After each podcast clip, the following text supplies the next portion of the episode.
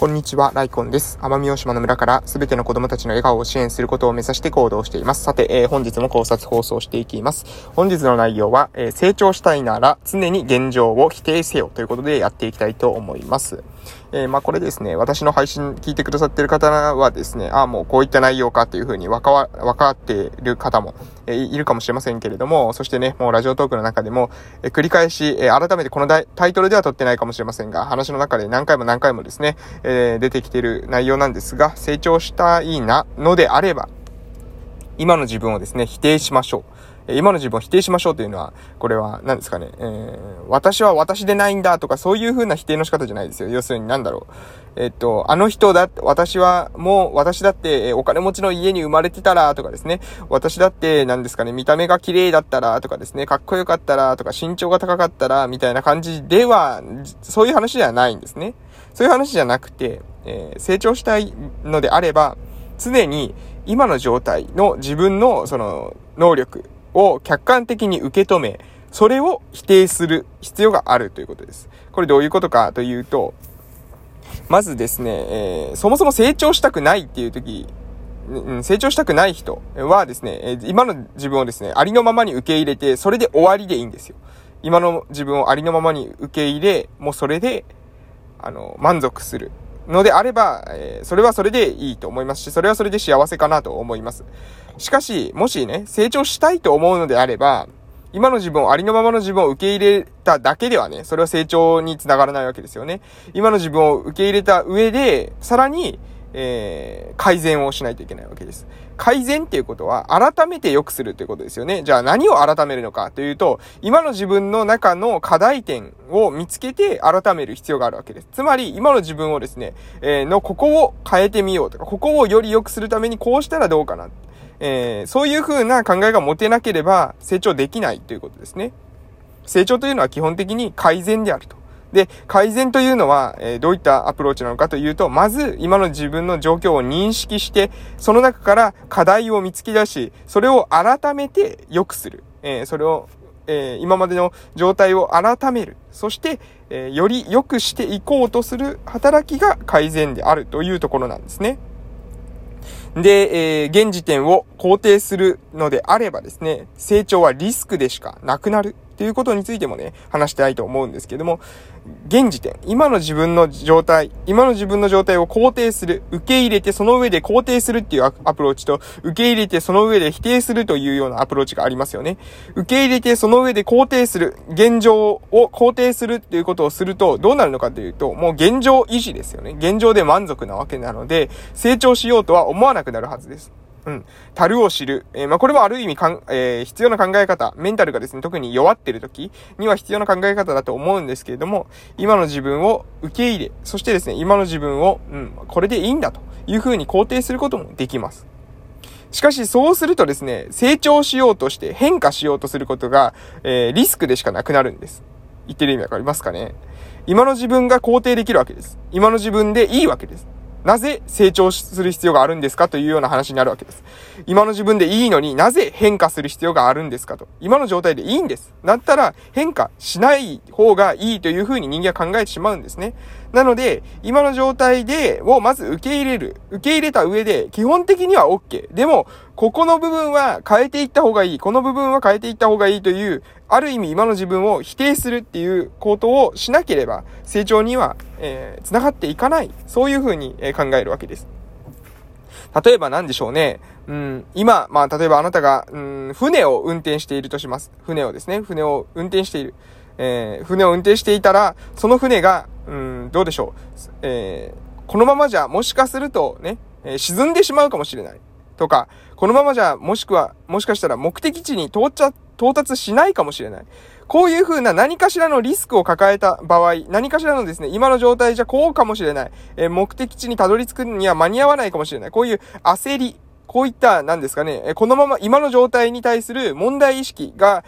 出てきた瞬間に、もしかしたらこの沈没しようするかもしれない、このリスクをどうしたら1%でも減らすことができるのか。どう、どうしたら現地に到達しないかもしれないというこのリスクを1%でも減らすことができるのか。えー、つまり成功がですね、船が、えー、船が今、海の上に浮いているという状態を肯定するのではなくて、船がどちらかの方向に向かって進んでいくこと、もしくは船がこれから先も浮かび続けられるっていう風に、えー、目標をですね、変更するということです。今、海の上に船が浮かんでいる。それで満足なのであれば、それ以外にすることというものは特にありません。けれども、目的地を決めて、目的地の方向に早くたどり着く。えー、できるだけこの船が浮かび続けられるように、えー、持続可能な形にしていく。そういったことを考えるとですね、目標が変わりますので、やるべき行動が変わってきます。何もしないという選択肢ではなくて、どうしたら目的地に早く着くのか、どうしたら浮かび続けることができるのかっていうことに対して頭が向くようになります。そうした時に初めてですね、私たちは変化のリスクを乗り越えることができるんですね。変化のリスクというか、変化にから来るプレッシャーを耐えて、それに耐えて、えー、乗り越えることができるんじゃないかなと思います。えー、今日の話は、結構ね、あの、抽象的な話ですが、まあ、非常にですね、本質だと思います。えー、例えば皆さん、どうでしょうかね、えー、変化してますか？成長してますか？えー、1年前と比べてどうでしょうか？私はちょうどですね、1年前、もうこの時期にはですね、え、病院を辞めるっていうことを決心してました。まだ1年前は、え、福岡の病院に勤めてたんですけれども、え、もうこの時期にはですね、辞めるということを、え、公表して、12月の、えー、25日にですね、辞めました。去年の2020年12月25日に辞めました。そこからですね、1年間、ものすごい変化。まだ1年間経ってませんけれどもね、あと2ヶ月ありますけど、ので、まだ、え、やるべきことたくさんあると思いますが、それでもまだ10ヶ月しか経ってませんが、この10ヶ月、非常に大きい変化。もう、去年とは全くですね、質の違う1年間だったというふうに感じております。それはなぜかというと、変化を私が取ったからですね。え今の自分の状今の状態ではまずいというふうに自分で判断して、え動いたので、え成長できたと思いますし、えつまり変化できたというふうにも思うわけです。でもこれをですね、もし、あの、病院で働いていて、で、病院で働いていて、えー、生活していく、食っていくだけの給料を得るっていうことが私の目標、私の今までの生活を維持していくっていうことが目標なのであれば、絶対ですね、この選択は、えクレイジーだと思うんですよね。えー、地元に戻ってきてね、村おこしをするなんていうのは、病院に勤めて給料をもらう、固定給をもらう、年功序列のレールに乗っかるっていうことからするとですね、リスキーだと思うんです。でも、自分がそれをどう捉えるかなんです。今の自分の人生でいいのか、そのままででいいのか。そのまま、えー、あなたがですね、今年も、えっと、何かね、今、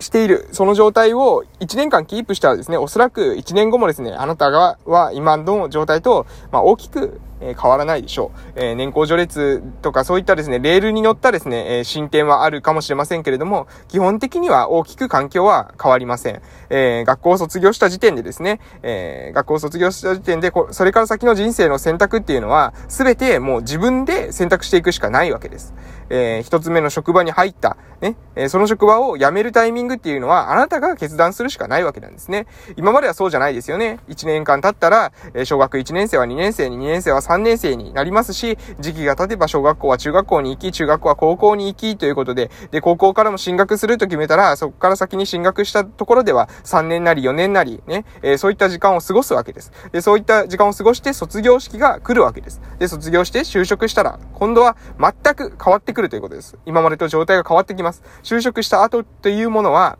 もうこれからですね、それから先の人生というのは自分で決定づけていかなければいけない。で、辞めるという決断をしなければ、いつまで経ってもそこにいます。で、それはそれでいいんです。それはそれでいいんですが、その、決断ができていないから、そこに居続けるっていう状態ではなくて、ここにいるというような決断をする方が、私はね、人生に対して前向きに生きているということになるんじゃないかなと思います。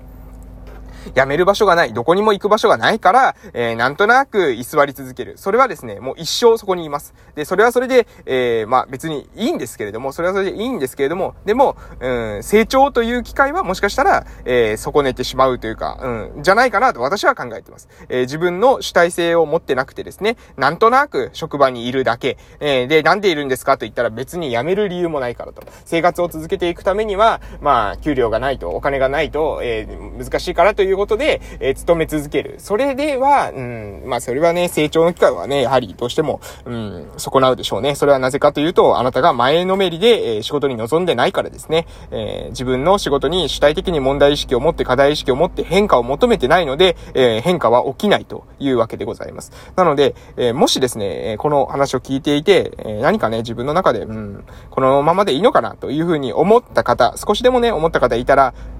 ぜひですね、自分の感情を掘り下げていただきたいんですね。このままでいいのかなっていうふわっとした状態で置いておくと、えそれはですね、またふわっと消えていくわけです。それをしっかり明確にですね、えー、落とし込む。自分の価値観として落とし込む。まあこれを言ってもですね、やる人っていうのは、まあほとんどいません。うん。あの、いません。断言しておきますけど、ほとんどいません。でも、えー、そ、そこがですね、そこをしないと、えー、後からですね、振り返って、まあ、例えば30なり40なりになった時にですね、えー、もう少し早く気づいていればとかって言ってもですね、まあ、これはどうしようもないわけです。そしてそういった人をですね、いっぱい見てきました。でも、